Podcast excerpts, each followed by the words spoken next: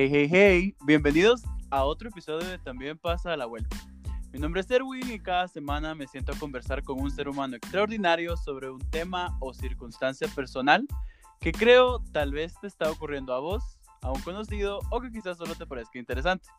Esta semana tengo la oportunidad de estar conversando con alguien a quien admiro muchísimo.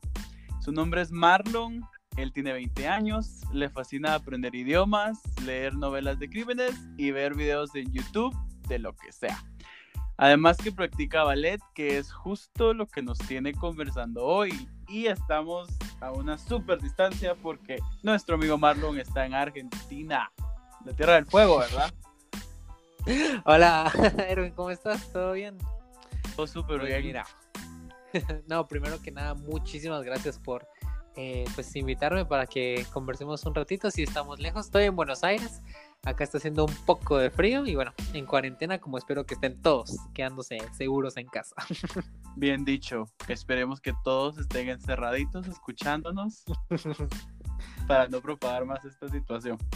Pero bueno, como mencioné al principio, eh, Marlon va a platicar con nosotros el día de hoy sobre algo que a mí me parece súper interesante y es hacer ballet.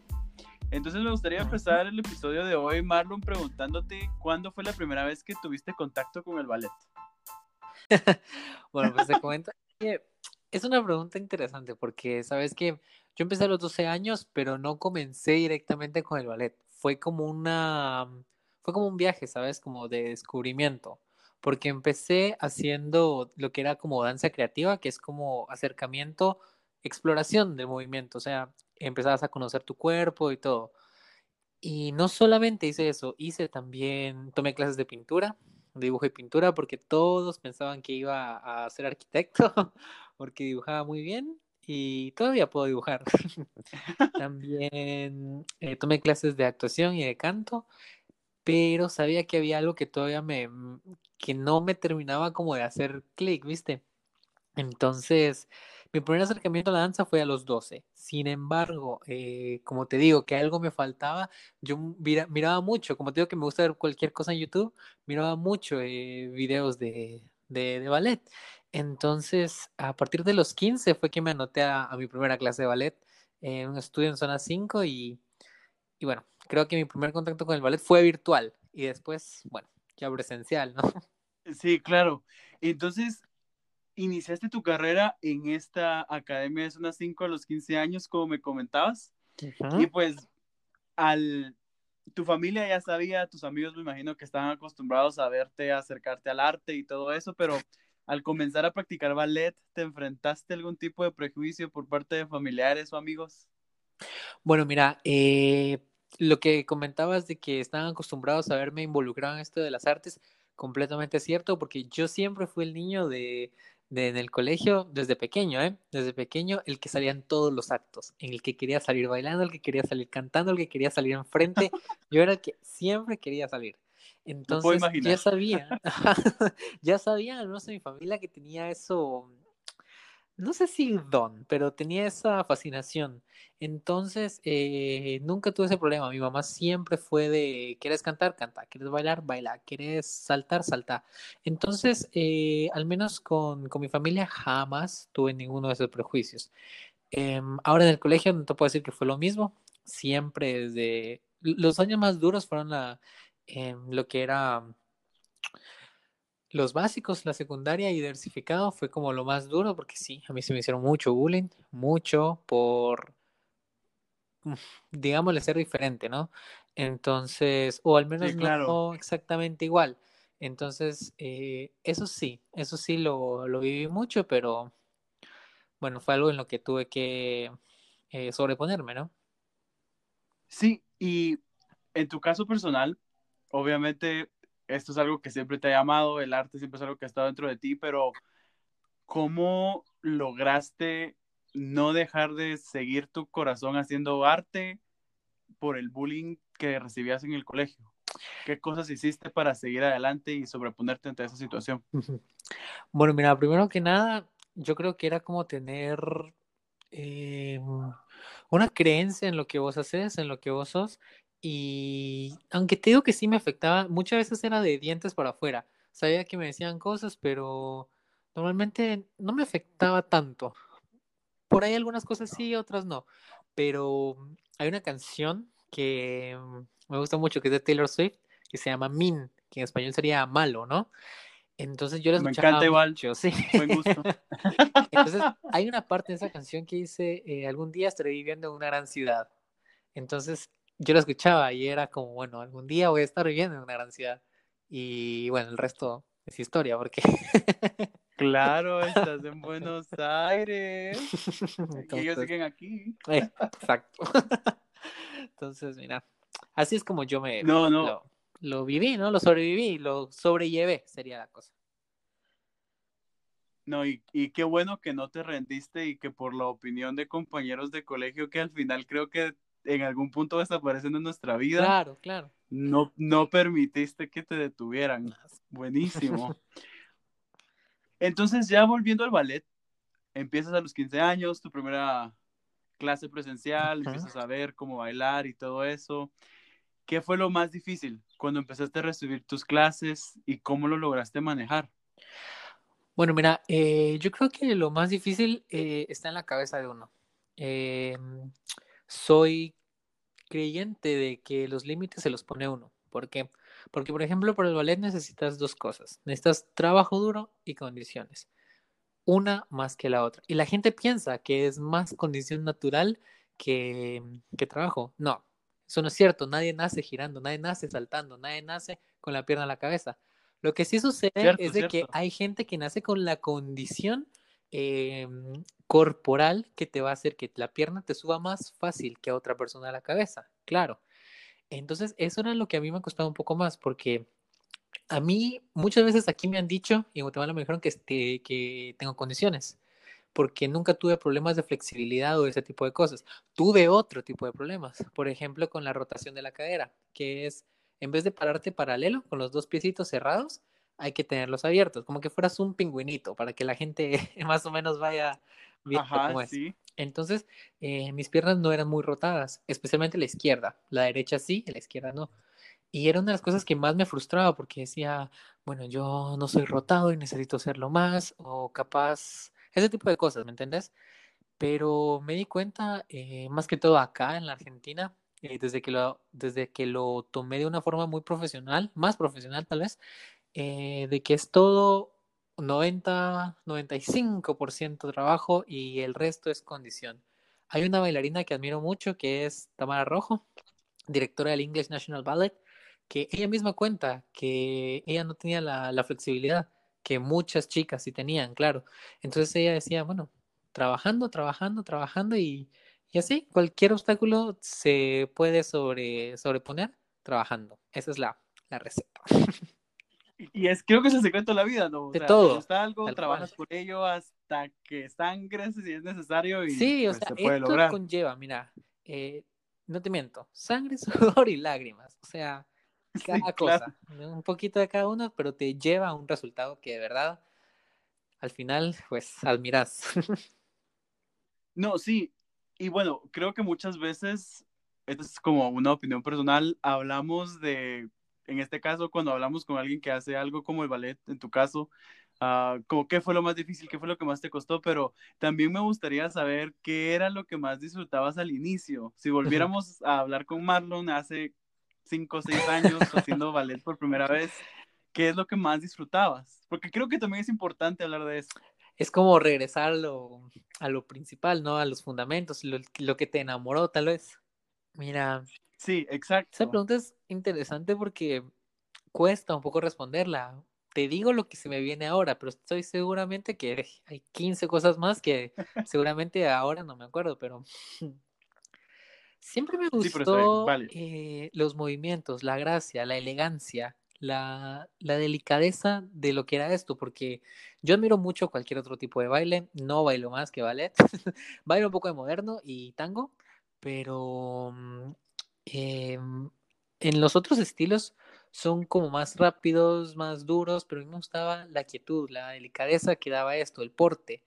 Entonces, desde que entré y vi los ejercicios que, um, que tienen cierta estructura, que es, es como una tradición, Entonces me enamoré de esa delicadeza, ¿sabes?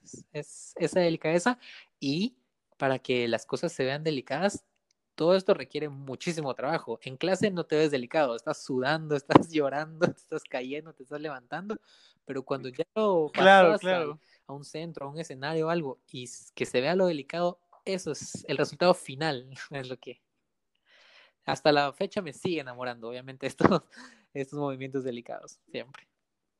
Sí, claro. Y, y, qué bonito escuchar que lo mismo que te tenía enamorado al principio todavía te tenía sí. Practicando y queriendo ser mejor. Entonces ya hablando de, de, esta situación de qué te gustaba y qué no te gustaba, qué fue difícil y qué, qué fue más sencillo, uh, me imagino que aprendiste que hay técnicas para bailar ballet. Entonces me gustaría saber cuáles hay, cuál es la que más te gusta o con la que te sentís más cómodo. Okay, claro, sí. Mira, claro, existen eh, más que técnicas, son escuelas o metodologías de, del ballet de diferentes escuelas, ¿no? Por ejemplo, si nos vamos como a la más pura, por así hablarlo, eh, podríamos hablar de la escuela Vaganova, que son los rusos. Ellos se caracterizan mucho porque ellos saltan, ellos giran, pero cuando te digo saltan, saltan con una elevación tremenda. Eh, giran, son muy explosivos. en cambio, tenés a los franceses que son más delicados, eh, hacen movimientos más pequeños, muchísimo más ágiles, trabajan mucho los pies. Em, y bueno, yo, eh, yo hago técnica francesa, pero también tenés Balanchine, que es en los Estados Unidos, es la técnica americana del American Ballet Theater, o tenés la técnica Cecchetti, que es la italiana. Aunque todas estas son escuelas diferentes, la terminología del ballet aquí, en Guatemala, en México, hasta en la China, la terminología está toda en francés. Toda en francés. Eso no cambia en ningún lado.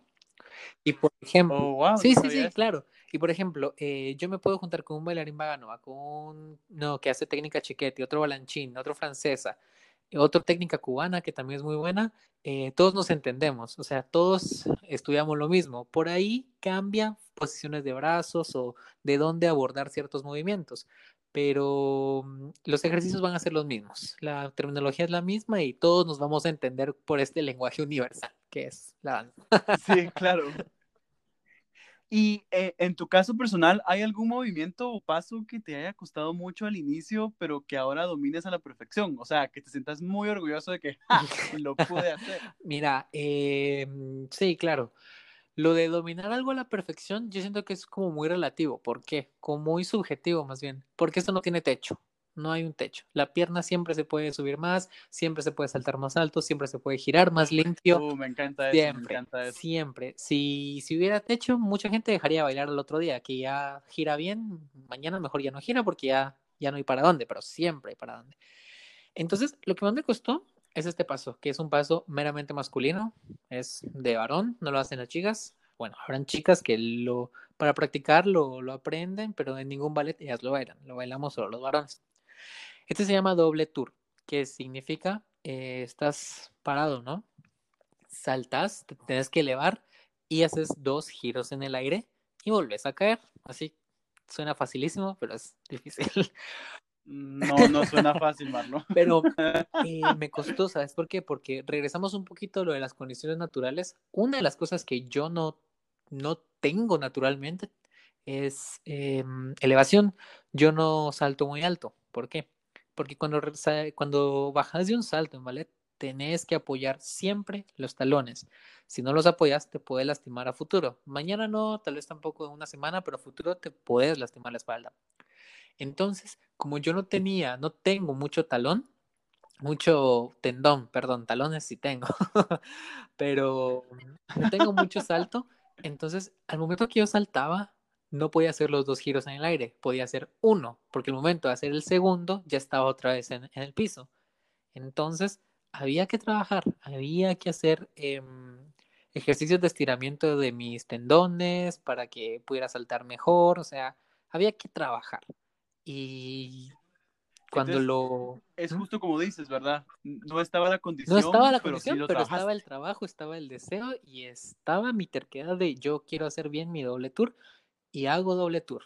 Hago doble tour y lo aprendí. Siempre se puede mejorar, siempre quiero saltar más alto. Entonces, eso es prácticamente el paso más desafiante que, que yo he tenido que hacer y que lo puedo hacer. Sí. Y lo lograste. ¡Uhú! Buenísimo. Hay algo que me da curiosidad. Hablando ahorita de movimientos y de pasos, ¿existe algún movimiento o paso en el que los genitales masculinos Bueno, mira, se puedan un lastimar? paso concreto donde vos veas eh, comprometidos eh, los genitales masculinos, no. Hay un ejercicio que, por ejemplo, lo usan varones, chicas, todo el mundo para, para estirar. Es, por ejemplo, me siento, me siento en el piso y abro mis dos piernas, eh, cada una al, hacia mi oreja, ¿no? La derecha con mi oreja izquierda, de, con derecha y la izquierda con la izquierda. Y te vas para adelante, es para elongar tus isquiotibiales. Eh, sí te puede lastimar tus eh, genitales, por eso todos tenemos que usar siempre suspensor. Suspensor o suspensorio, como le quieran llamar. Aquí se dice suspensor, creo que en Guatemala será suspensorio. Ah. Ajá, sí. Más que Sí, todo también los varones, sí. nosotros saltamos mucho. El varón salta mucho más que la mujer. Eh, una clase de varón involucra mucho salto. Ese mismo rebote o fricción te puede llegar a lastimar. Entonces, para eso mismo es el suspensor, para evitar un poco ese roce o ese, ese rebote. Y también por cuestiones estéticas, porque nosotros utilizamos calzas y mallas totalmente pegadas al cuerpo, ¿no? Entonces también eso estiliza un poco la, el, la, el cuerpo masculino, ¿no? Entonces, eso sería más que todo por estética y para evitar ese rebote. Muy bien, buen consejo. Alguien escuchando en la audiencia. Por favor, con suspensor, siempre. Sea hombre, por favor. Siempre, por favor. Súper consejo. Y pues ahora estás en Argentina y pues es- estás teniendo la oportunidad de ver el ballet argentino de, en primera fila. Am, pero ya que también has tenido la oportunidad de ver cómo funciona en Guatemala, ¿qué crees que podría hacerse para que el ballet en Guatemala tenga más importancia? Porque por lo que he escuchado, en. Argentina tiene bastante Bueno, mira, eh, primero que nada en Guatemala creo que esto se debe abordar desde la escuela nacional. Se debe pensar qué tipo de bailarines estamos haciendo y para dónde estamos apuntando. Porque, por ejemplo, muchos bailarines eh, que salen de la escuela nacional no ven más allá ot- otra oportunidad que el ballet nacional, el ballet folclórico del Linguat o la compañía municipal. Y hay una burocracia para eso. No creas que eh, se hace la audición y quedaste. No puedes hacer la audición, porque yo intenté. eh, no puedes hacer la audición si no tenés un papel que diga que estudiaste en la escuela nacional o en la escuela municipal, en Correos, en zona 1. Entonces no importa si vos dices, O sea que no, si estudias no en una pasan, academia privada, no tenés ese no papel. Entonces, no importa si yo hice clase con el mismísimo Mikael Baryshnikov ayer en Nueva York o me fui a hacer clase con Paloma Herrera acá en Buenos Aires, no importa si yo hice clase con los más grandes en el Royal, pero si yo no tengo ese papel no puedes hacerlo. Entonces, es una cosa que, que alguien no puede ingresar, entonces es tremendo esto, eh, no se puede, te súper detiene. Y te Entonces es detiene. algo que, que en primer lugar se tiene que erradicar. Para hacer una audición aquí a cualquier ballet, por ejemplo, hubo concurso en el Teatro Colón, que es el ballet más prestigioso de la Argentina y grande entre los del mundo. Solo necesitas inscribirte, eh, llenar un par de requisitos y e ir a bailar. Si bailas bien, te, te toman. Si es lo que, si es lo que buscan, claro. Y bueno, si no te están buscando, no te toman. Pero no hay una burocracia así. Es por eso que yo pienso que se debe de tomar desde la escuela y es uno de mis, no sé si lo llamaría sueño o proyecto a largo plazo, porque yo quiero ir a cambiar eso a Guatemala, después de muchos años, por supuesto.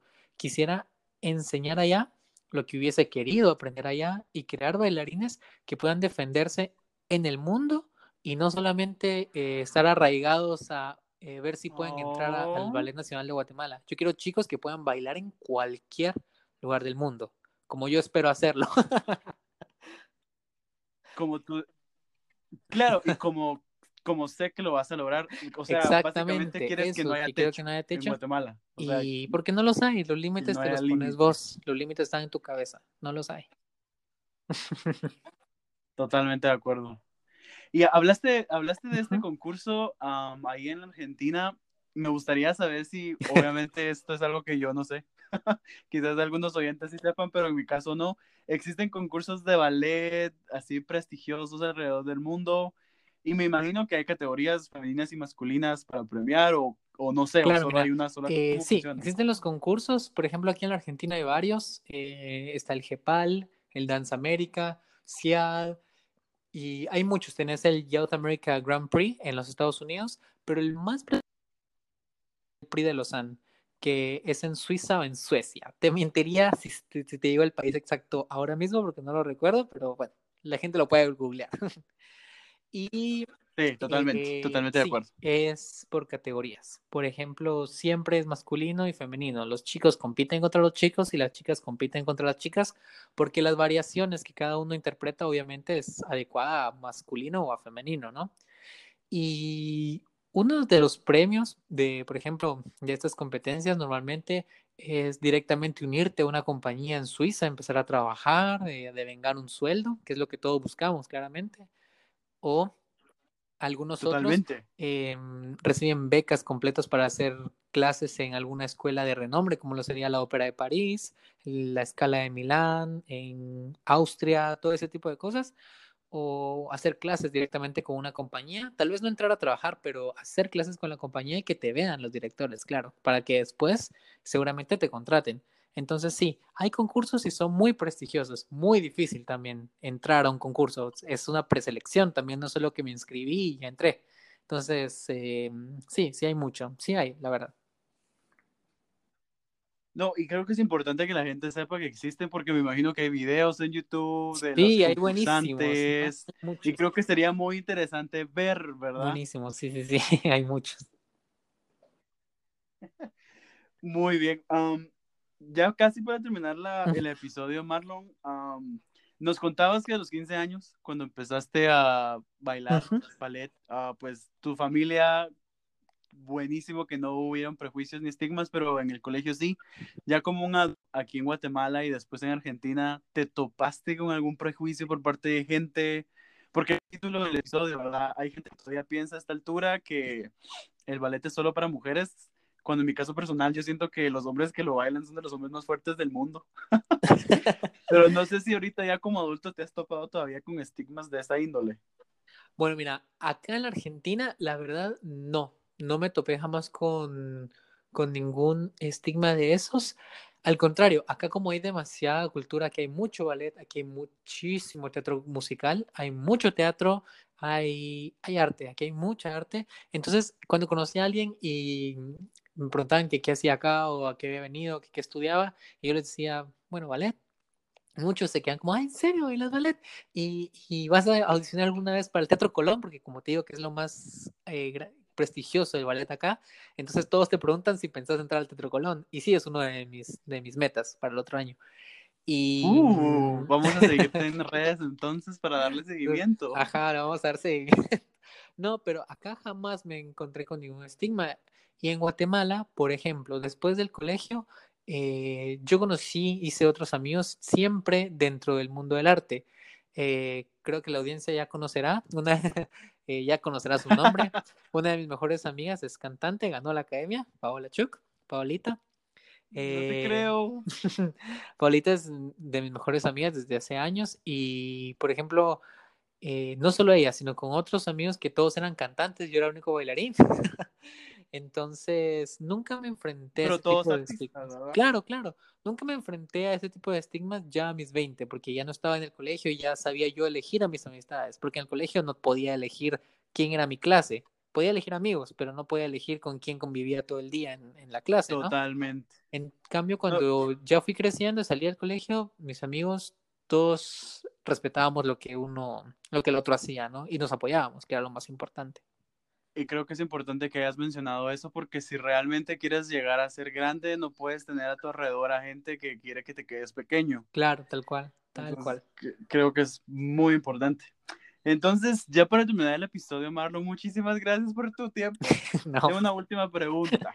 ajá. Si tuvieras a un grupo de personas enfrente de ti y ellos quieren saber qué se necesita para ser un buen alumno de ballet, ¿qué les dirías? Esto es muy interesante, ¿sabes? Porque si tuviera alguien enfrente, tipo que con 20, 22, incluso 24 años o cualquier edad que me quisiera decir que quiere, quiere bailar, quiere, que quiere hacer esto, no importa si es hobby o profesionalmente, y me dice que siente que está muy grande, por ejemplo, uno de tantos prejuicios que podemos tener nosotros, yo le diría que esto es trabajo, ¿sabes? Y voy a citar a una bailarina, Alicia Alonso, ella murió lamentablemente hace poco, em, es cubana, era cubana, una de las grandes, por cierto. En una entrevista ella le preguntan, ¿qué pasa si alguien eh, empieza grande? Y ella simplemente dice, ¿y qué va a pasar? Tiene que trabajar más. Así de sencillo. Esto es trabajo. Esto es muchísimo trabajo. Lo que hablábamos de las condiciones, sí, es un poquito más fácil si tenés una precondición eh, natural que te permita abrirte más fácil, eh, saltar más alto, te va a ser más fácil. Y si no la tenés, y bueno, hay que trabajar muchísimo para esto. No importa la edad tampoco. Si es algo que querés hacer, tenés que hacerlo. Y eso se lo dije. Me encantaría decírselo de frente a alguien que, que me dijera que no tiene las condiciones o que no tiene la edad, que piensa que no tiene la edad. Los límites se los pone uno. Los límites están en tu cabeza y bueno, prácticamente sería eso, que hay que trabajar mucho y bueno, eso. y que no hay techo. Y que esto no tiene techo. Eso no tiene techo de ninguna forma, ¿sabes? Porque como hablábamos, la pierna se puede subir más, siempre se puede saltar más. Eso no tiene un techo. Entonces, es siempre trabajo. Trabajo y querer hacerlo. trabajo y querer hacerlo. Totalmente de acuerdísimo. Marlon, muchísimas gracias por tu tiempo, por tomarte la, por la molestia de haberte conectado. No, y pues, yo estoy esperando cuando el otro año me digas, adivina quién entró. eso espero, eso espero. sí, lo vamos a celebrar. Ah, de verdad, muchísimas gracias Marlon por tu tiempo y por compartir con nosotros. Ah, y también gracias a todos por escuchar otro episodio de También pasa a la vuelta. Si le dan clic a la opción detalles del episodio, van a encontrar el link de las redes sociales de Marlon si quieren contactarlo, preguntar sobre ballet, él, para saber más sobre el arte y las diferentes cosas que él hace tan fantásticas. También mis redes sociales eh, están en la descripción del podcast para que nos encontremos en línea y podamos continuar con la conversación. Entonces los espero la otra semana. Un abrazote hasta la Tierra del Fuego, uh. amigos. Así se dice, ¿verdad? Tierra, del, fuego. del Fuego. Todos los argentinos escuchando ahorita como... Muchísimas gracias a vos también, de verdad. Un abrazo gigante. Igual, un abrazo, pa. Chao.